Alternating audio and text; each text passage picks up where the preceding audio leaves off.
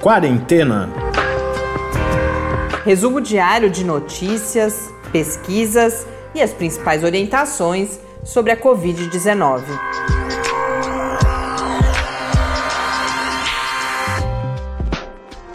Quarentena, dia 16. Olá, começamos agora este nosso 16º dia de quarentena. Eu sou Mariana Petson. Eu sou Tárcio Fabrício. Programa que marca o fim do mês de março, pouco mais de um mês após o registro do primeiro caso no Brasil. E no dia de hoje, as estatísticas do Ministério da Saúde tiveram um salto. É, o Brasil chegou a 5.717 casos, isso é um acréscimo de 1.138 novos casos durante o dia de hoje. É o maior acréscimo já registrado.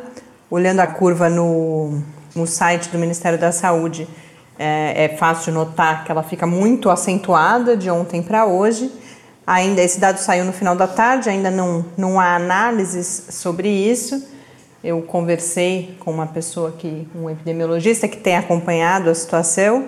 Ele ainda vai olhar para esses dados também, ficou de conversar com a gente amanhã, mas já adianta que o sistema de registro no Brasil está uh, longe de ser o ideal. Então esse número ele deve significar pouca coisa, na verdade, em termos de mudança de tendência. Provavelmente alguma questão de subnotificação que tem sido apontada por vários especialistas também, inclusive pela escassez de testes no Brasil. Destes 5.717 casos, a maior parte, 2.339, continuam sendo do estado de São Paulo, mas a gente nota a clara, o claro movimento de espalhamento pelo país. Então, 60% dos casos continuam sendo na região sudeste, mas já temos 15% no Nordeste, 12% no Sul, 8% no Centro-Oeste e 5% dos casos no Norte. Até o momento, são 201 mortes confirmadas por Covid-19 no Brasil. No mundo, os dados da Organização Mundial da Saúde são de 750.890 casos no total, com 57.610 novos casos nas últimas 24 horas 3.301 mortes ao longo do, do último dia. Os dados da Universidade John Hopkins, que são atualizados até mais tarde, né, inclusive em tempo real, mantém uma tendência de cerca de 100 mil casos a mais, então são 846.156 casos. E os Estados Unidos lideram, inclusive já alcançando um número que é quase o dobro do segundo país, que é a Itália. Então, os Estados Unidos com 181.099 casos confirmados, Itália com 105.792 e seguido pelos países, a, a, lista continua como nos dias anteriores, então Espanha, China, Alemanha e França. Olhando o painel da John Hopkins, tem um dado que eu já vinha prestando atenção há alguns dias e hoje me chamou especialmente a atenção, que eles dão os dados de casos confirmados, os, o número de mortes por país, em alguns casos, inclusive por cidade, no caso da China, algumas cidades têm os casos separados, nos Estados Unidos isso é bastante detalhado. Uh, e também dão os dados dos casos que se recuperaram, as pessoas que tiveram a doença e estão saudáveis nesse momento. Para a China, que já está na pandemia há mais tempo, a gente tem 82.278 casos confirmados e 76.206 pessoas recuperadas. Então, de forma alguma diminuindo a, a gravidade e principalmente a tristeza dessas vidas todas perdidas, mas é bom para a gente respirar um pouco de vez em quando também. A gente percebe que a doença, é, a pandemia é um problema seríssimo, uh, um dos piores aí que a humanidade já enfrentou, a nossa geração com certeza, né, o, o na contemporaneidade uh, pelo menos desde 1918, mas a gente percebe também que as pessoas estão se recuperando e é bom olhar para isso também. A gente tem notícias locais, notas rápidas do Nordeste também, né, Tarso? Exatamente. É, o consórcio Nordeste ele criou uma comissão científica para orientar decisões no combate ao avanço do novo coronavírus é, o anúncio, esse consórcio Nordeste ele é formado pelos governadores da região é, e quem fez o anúncio foi o Rui Costa, governador da Bahia. É, os coordenadores dessa comissão científica serão o neurocientista Miguel Nicoleles e o físico Sérgio Rezende, ex-ministro da Ciência e Tecnologia no governo Lula. E a notícia que a gente tem local aqui de São Carlos. Mas que pode vir a ter uma importância nacional. Exato. É que um rodo que emite radiação ultravioleta está sendo utilizado para eliminar o, o novo coronavírus e outros vírus, né, e outros organismos patogênicos do chão do hospital.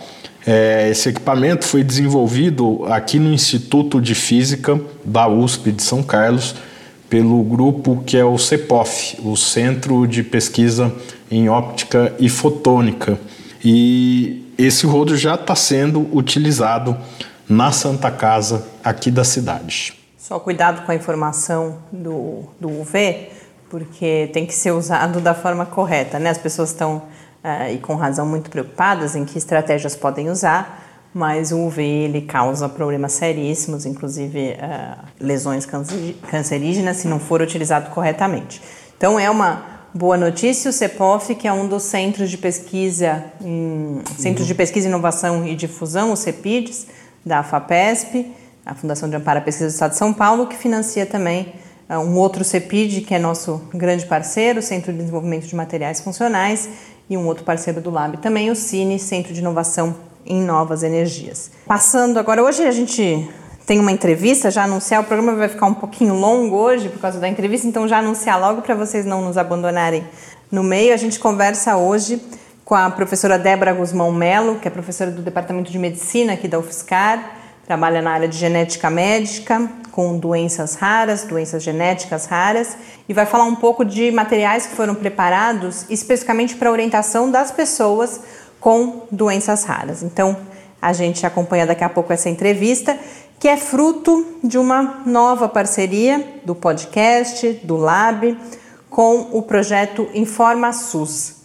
O projeto InformaSUS foi criado na UFSCar no contexto da pandemia, ele reúne professores de várias áreas do conhecimento e não só de vários departamentos da saúde, mas também de outras áreas como psicologia, letras e outras, e criaram uma plataforma que foi ao ar oficialmente hoje. Pra, a, a ideia é produzir e agregar informação de qualidade para diferentes públicos, para a população em geral. E através dessa parceria, a gente deve contar com cada vez mais conteúdo de qualidade aqui no Quarentena também. E esse contato com a professora Débora aconteceu através do projeto InformaSUS. Para quem já quiser visitar, os conteúdos ainda começam a ser carregados lá, mas o endereço é informasus.ufscar.br. E a equipe do, Informa, do InformaSUS, é, a gente está trabalhando em outras parcerias dentro da rede e em breve a gente vai ter mais novidades aí. Bom, é, falando da, do noticiário do dia, é claro que esse é o meu filtro, é o meu olhar, mas para mim o que marcou hoje foi um certo discurso sobre o que vem depois.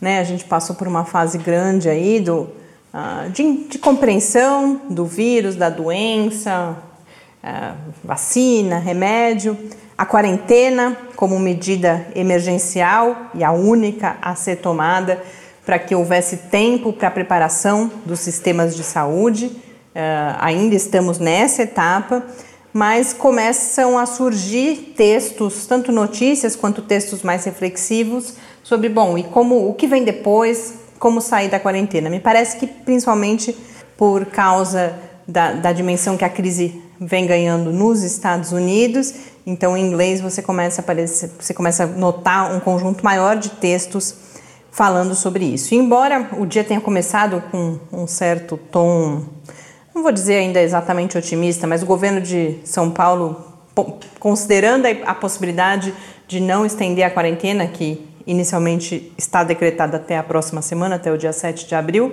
mas com esses com depois vem esse número alto do Brasil.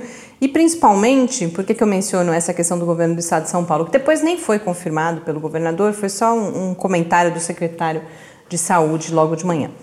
Mas tudo que você lê sobre a saída da quarentena ou sobre estratégias intermediárias são medidas eh, calcadas na testagem em massa. Os testes, eles têm vários objetivos, um deles é a própria compreensão da pandemia, da sua dinâmica de, de espalhamento e também o acompanhamento dos casos, eh, a identificação de, de, casos suspeitos, depois confirmados com o teste, claro, e aí o isolamento de toda a rede de pessoas que teve contato com aquela pessoa que está infectada. E com isso, com medidas desse tipo, imagina-se que será possível daqui a um tempo, e não, não se sabe dizer quanto tempo ainda, você ter momentos de relaxamento da quarentena para um eventual fechamento depois novamente, a hora que você percebe que começa a ter uma escalada de casos. Mas a testagem aparece sem dúvida nenhuma como central, tanto no combate agora à pandemia, quanto depois mais à frente, para que alguma abertura possa ser feita, tanto considerando a capacidade, a resiliência das pessoas de viver nessa situação confinada, que todos nós sabemos bem que não é nem um pouco fácil, eh, mas também toda a questão econômica e social. Mas o Brasil, infelizmente, dentre hoje eu vi uma das notícias que eu vi que depois a gente disponibiliza lá na área do site do Lab com as notícias do quarentena, que é o lab com i.fiscar.br barra quarentena news uma das notícias que eu vi fazia um gráfico da relação entre o, o, número de habitantes de um país e a quantidade de testes que estão sendo aplicadas, e o Brasil de fato está em uma das últimas posições. Não que medidas não estejam tomadas, sendo tomadas, as lideranças uh, políticas vêm falando da, da aquisição de testes, mas ainda estamos longe de conseguir fazer essa testagem maciça. E na Europa, no Reino Unido e também na Alemanha, já com a previsão de um estudo para embasar é, essa perspectiva, começa a se falar em algo como certificados de imunidade, como uma estratégia para daqui algumas semanas ou meses. Que aqueles profissionais, é, principalmente profissionais estratégicos da linha de frente da saúde, por exemplo, que já tenham sido infectados, possam ter essa certificação para que possam retornar ao trabalho apesar de medidas restritivas. Mas há, há, várias dúvidas ainda a serem sanadas, a própria questão da imunidade, se a imunidade é definitiva, se ela é duradoura. A previsão é que ela talvez não seja definitiva, outros corona uh, e o, outros vírus, como o influenza, por exemplo, né, sofrem mutações, então por isso que todo ano a vacina precisa ser atualizada. Uh, mas eu li alguns especialistas falando que tudo indica, ou tudo não, mas as primeiras evidências indicam que mesmo que não seja definitiva, essa imunidade tende a ser duradoura aí de pelo menos alguns anos. Mas isso é um dos problemas que ainda precisa ser enfrentados, esse, desconhecimento do vírus ainda, né, ou, ou da evolução da doença e da, da produção de anticorpos. Mas também um outro receio que aparece nas matérias é que alguns profissionais, principalmente jovens, né, que se imaginam fora do grupo de risco, contraiam de propósito ou tentem contrair de, de propósito a doença para que possam retornar ao mercado de trabalho e isso é claro que é temerário, é desaconselhado. Então, o, a Alemanha vai realizar um grande estudo agora, iniciando com 100 mil uh, pessoas voluntárias que se recuperaram da doença. Vai testar essas 100 mil pessoas e de, depois ir fazendo essa testagem com mais pessoas em intervalos regulares para ir construindo algum tipo de estratégia nesse sentido. Bom, eu tinha outros assuntos que eu tinha preparado aqui. A gente teve dicas de pessoas queridas que hoje nos escreveram dizendo que estão acompanhando o programa e enviando sugestões. Então, professor Romeu, professora Ana Abreu, um grande abraço. A gente fala sobre esses assuntos num próximo programa. Ah, e lembrando também que se você quiser mandar sua, sua sugestão para a gente, é só entrar em contato pelo podcast quarentena@gmail.com ou conversar com a gente pelo Twitter também, no arroba QuarentenaCast. Mas o programa já está um pouco longo, então vamos para a nossa entrevista de hoje. A gente conversa com a professora Débora Guzmão Melo, que é professora do Departamento de Medicina aqui da Universidade Federal de São Carlos, trabalha na área de genética médica e no âmbito do Informa SUS, que é o projeto que eu mencionei anteriormente, integra uma comissão que se chama Cuidados Sem Limites, que vai olhar para várias populações especiais que necessitam cuidados especiais. E o primeiro material que eles começaram a compilar diz respeito ao cuidado com as pessoas com doenças raras. Então, nessa entrevista, a gente, a professora Débora explica um pouco o que são, o que cabe embaixo dessa denominação de doenças raras, por que, essa população merece e precisa de uma atenção especial e que cuidados são esses. Vamos conferir a minha conversa então com a professora Débora Guzmão Melo, do Departamento de Medicina da UFSCar. Olá, professora Débora. Muito obrigada por dedicar esse tempo para conversar conosco no, no Quarentena e falar um pouco dos cuidados e da atenção específica a, a essa população, a esse grupo de pessoas que são aquelas com doenças raras. Para começar, gostaria que você situasse o que, o que compreende essa designação doenças raras e por que este é um público que precisa desse olhar específico, por que essa decisão de preparar orientações específicas para essa população, que características são essas, uh, mas além disso, parte dos cuidados, por exemplo, eu vejo que são os cuidados gerais que a população como um todo tem que tomar. Então, por que olhar especificamente para essa população? Qual é a relevância disso? Olá, Mariana. Eu que agradeço a oportunidade de estar participando do programa. É uma delícia sempre poder conversar com vocês. É, tentando responder as perguntas que você me fez, né? O que é que caracteriza uma doença como uma doença rara? Esse, esse conceito é um conceito relacionado à epidemiologia. Né? A gente considera uma doença como uma doença rara quando ela comete menos do que uma pessoa em cada duas mil pessoas. Então, é um corte epidemiológico. Né? Toda vez que a gente tem uma doença que tem uma frequência inferior a 1 para 2 mil indivíduos, essa doença é uma doença rara. 80% das doenças raras têm etiologia, têm causa genética. Então, existe uma coincidência, uma intersecção muito grande entre uma doença genética e uma doença rara, porque, embora nem todas as doenças genéticas sejam raras, 80% das doenças raras são genéticas. Então, você veja, eu, por exemplo, como médica geneticista, me dedico ao cuidado de pessoas que têm doenças raras é, existem algumas doenças raras que não são genéticas, alguns tipos de cânceres, algumas doenças que são fundamentalmente imunológicas, mas na grande maioria, 80% dos casos, as pessoas que têm doenças raras, a causa dessas doenças é genética. E aí você me pergunta por que, que essa população, por que, que esse público, que são as pessoas que têm doenças raras, e em particular no meu caso, eu cuido de pessoas com doenças genéticas raras, né? Por que, que eles têm particularidades agora em relação à pandemia pelo Covid? Acho que a principal coisa que a gente precisa se lembrar é que uma doença rara, e especialmente uma doença rara genética, normalmente ela é multissistêmica, quer dizer, ela compromete ao mesmo tempo vários órgãos ou sistemas.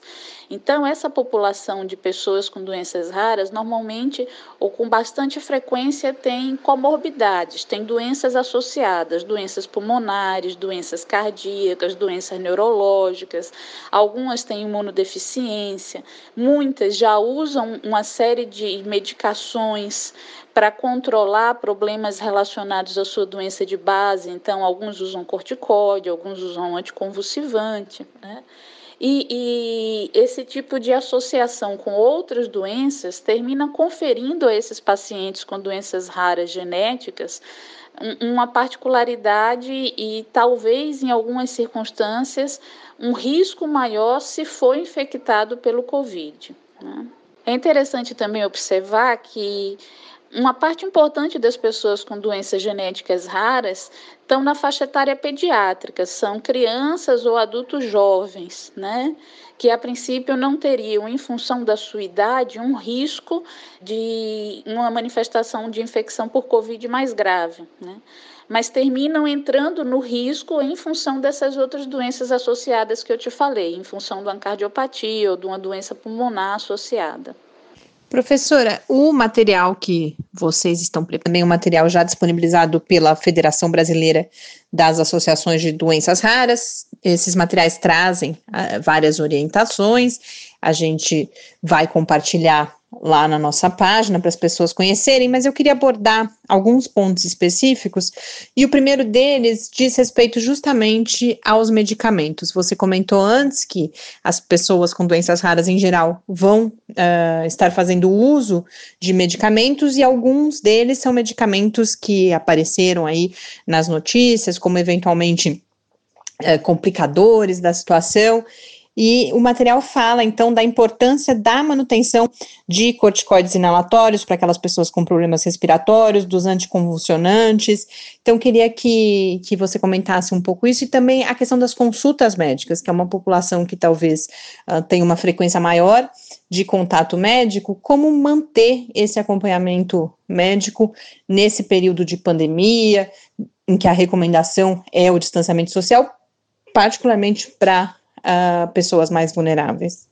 Mariana, esse material que eu compartilhei com vocês da Federação Brasileira das Associações de Doenças Raras é um material muito bacana. Inclusive, não foi feito por mim, eu não participo da construção desse material, mas eu tenho divulgado muito e divulgado entre os pacientes que eu acompanho, inclusive, porque foi um material assim compilado em pouquíssimo tempo, reunindo um grupo de especialistas precioso e a Federação Brasileira das Associações de Doenças Raras, ela representa as associações dos pacientes, as associações das pessoas que têm doenças raras. Então é importante também a gente observar como que eles estão se empoderando, né, e se responsabilizando pelo cuidado em relação às suas próprias doenças, às suas próprias vidas. Então sempre que eu vejo esse tipo de iniciativa e com a qualidade que foi feito o material da Febra Raras, eu acho que a gente tem que ajudar na divulgação, sim.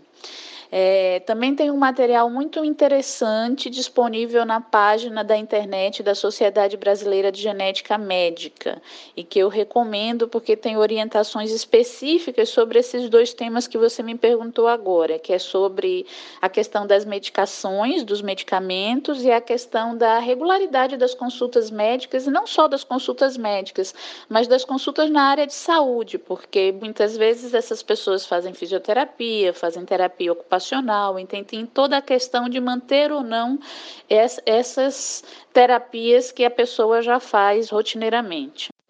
Então, sobre a questão dos medicamentos, assim, a princípio, a conduta é uma conduta bastante conservadora. Não mude o que você já usa né? Não interrompa suas medicações que são de uso contínuo. Então, a pessoa já usa uma medicação para o coração, mantenha a medicação. A pessoa já usa um anticonvulsivante, mantenha a medicação. A pessoa já usa um remédio para tratar uma doença pulmonar que ela tem, mantenha a medicação. Ah, mas essa medicação é um corticoide. Mantenha a medicação e entre em contato no seu serviço de saúde para reavaliar se precisa realmente continuar com o uso dessa medicação ou não. Porque na maior parte das vezes vai ser necessário manter o uso. A pessoa já usa aquele remédio porque ela precisa daquele remédio para estabilizar o seu quadro clínico, né? E a desestabilização do quadro clínico vai ser um fator de risco às vezes muito pior em relação à infecção por COVID-19 do que o próprio remédio que ela já usa há muito tempo. Então, a princípio, a orientação é sempre não suspender a medicação. É, o cuidado que a gente tem é muito com pessoas que usam corticoides ou que usam imunossupressores de algum tipo, então pessoas que fizeram transplante, por exemplo, e que estão imunocomprometidas em função dos medicamentos, né?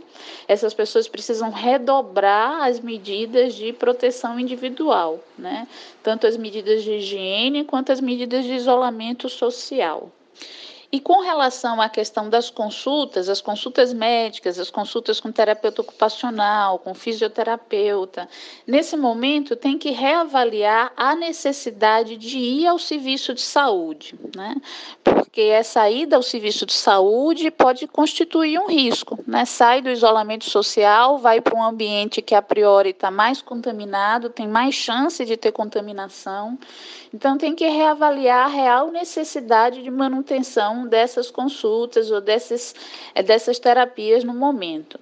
O que a gente tem orientado sempre é que o paciente entre em contato com o seu serviço, ou entre em contato com o seu médico, com o seu fisioterapeuta e discuta com um profissional de saúde a real necessidade de manter essas consultas no momento. Às vezes é uma intervenção de fisioterapia ou de terapia ocupacional que o profissional pode instrumentalizar um cuidador para fazer aquela medida durante esse momento que a gente está vivendo, né? Com relação às consultas médicas, o Conselho Federal de Medicina autorizou o uso da telemedicina em circunstâncias bem específicas, então, um paciente que está controlando, que não é uma situação urgente, que ele já conhece o médico, já faz o segmento com o médico, então, de repente, essa opção da telemedicina pode ser uma opção interessante, né? O cuidado que a gente tem que ter em particular é com um grupo de pacientes com doenças genéticas raras que faz terapia de reposição enzimática, que é um tipo de medicação que a pessoa normalmente vai para o serviço de saúde, para o hospital e fica durante o dia ali no serviço recebendo aquela medicação. Então, esses pacientes que estão em terapia de reposição enzimática precisam entrar em contato com seus é, é, serviços de saúde, com seus médicos que já fazem o segmento. Muitos não vão poder suspender a terapia de reposição enzimática, porque a terapia é importante, inclusive, para manter a doença de base estável. Mas a gente tem visto alguns serviços, por exemplo, propondo ir na casa do paciente fazer a terapia de reposição enzimática em ambiente domiciliar para diminuir o risco. Né? E também tem a questão de agendar horário para você, se necessário for, ir ao serviço de saúde, não encontrar com outras pessoas, ter um momento que seja só seu, exclusivo, para garantir o isolamento. Então, existem recursos possíveis para essas pessoas que não podem de maneira nenhuma interromper seu tratamento e que eventualmente precisam ir até o hospital ou até o serviço de saúde para realizar esse tratamento. Professora, muito obrigada pelas novas indicações. Vou compartilhar lá na página também esse outro material da Sociedade Brasileira de Genética Médica e Genômica. Professora, um outro aspecto que me chamou bastante atenção foi a importância uh, das pessoas, se tiverem sintomas de Covid-19 e forem buscar o serviço de saúde, descreverem a sua condição, né? Como, como que isso deve ser feito? Quais os, as preocupações, os cuidados que a pessoa deve ter para compartilhar suas informações médicas? Entendo que, por exemplo, com um serviço de saúde ao qual ela ainda não está habituada, né? Mariana, essa sua pergunta é uma pergunta muito pertinente. Muitos pacientes que têm doenças genéticas raras sabem o nome da sua síndrome, sabem o nome, por exemplo, da síndrome do seu filho.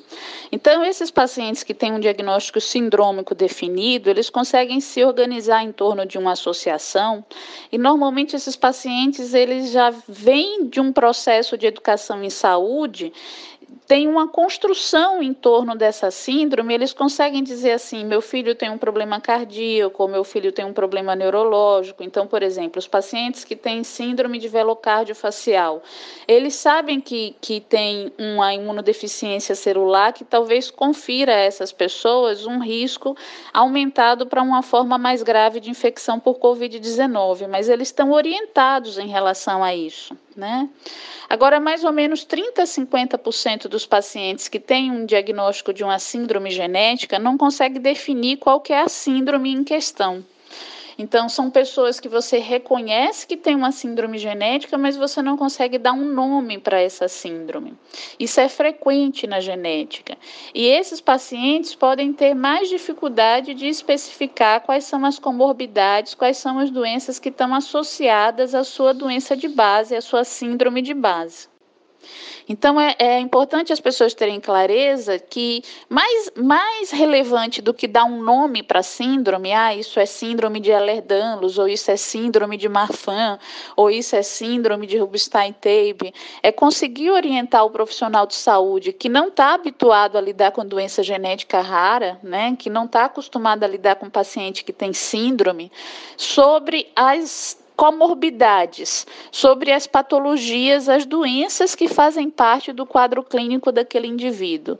Então, uma mãe que está com um filho com suspeita de Covid e precisa levar esse filho num pronto atendimento em função da pandemia do Covid, é muito importante que ela oriente o médico que está lá na frente, cuidando do pronto atendimento, que o filho dela tem uma síndrome genética, que a gente pode até não saber qual é o nome dessa síndrome, mas que o filho dela, por exemplo, exemplo, tem um problema cardíaco e usa tal ou tal medicamento, ou que o filho dela tem um problema neurológico e usa tal ou tal anticonvulsivante, ou que o filho dela tem um problema de infecção de vias aéreas de repetição e usa tal ou tal remédio, né?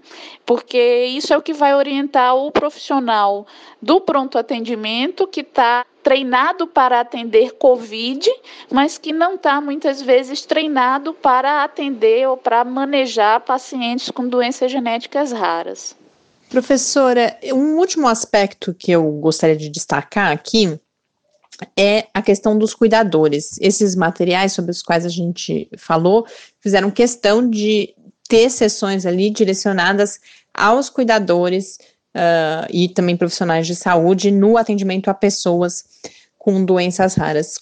Por que é importante esse diálogo com os cuidadores? E uma outra coisa que eu hum, achei interessante que num determinado momento nesses materiais, fala-se, inclusive, na responsabilidade do próprio cuidador avaliar se a presença dele é de fato indispensável ali naquele arranjo, no cuidado àquela pessoa. Por quê? Porque o cuidador, inclusive, precisa pensar se ele é de fato indispensável ali. Você veja, Mariana, a maior parte das pessoas com doenças raras, e em particular com doenças genéticas raras, tenham algum grau de deficiência, ou deficiência intelectual, ou deficiência física, dificuldade de mobilidade, ou deficiência sensorial, às vezes dificuldade para enxergar, dificuldade para ouvir, né?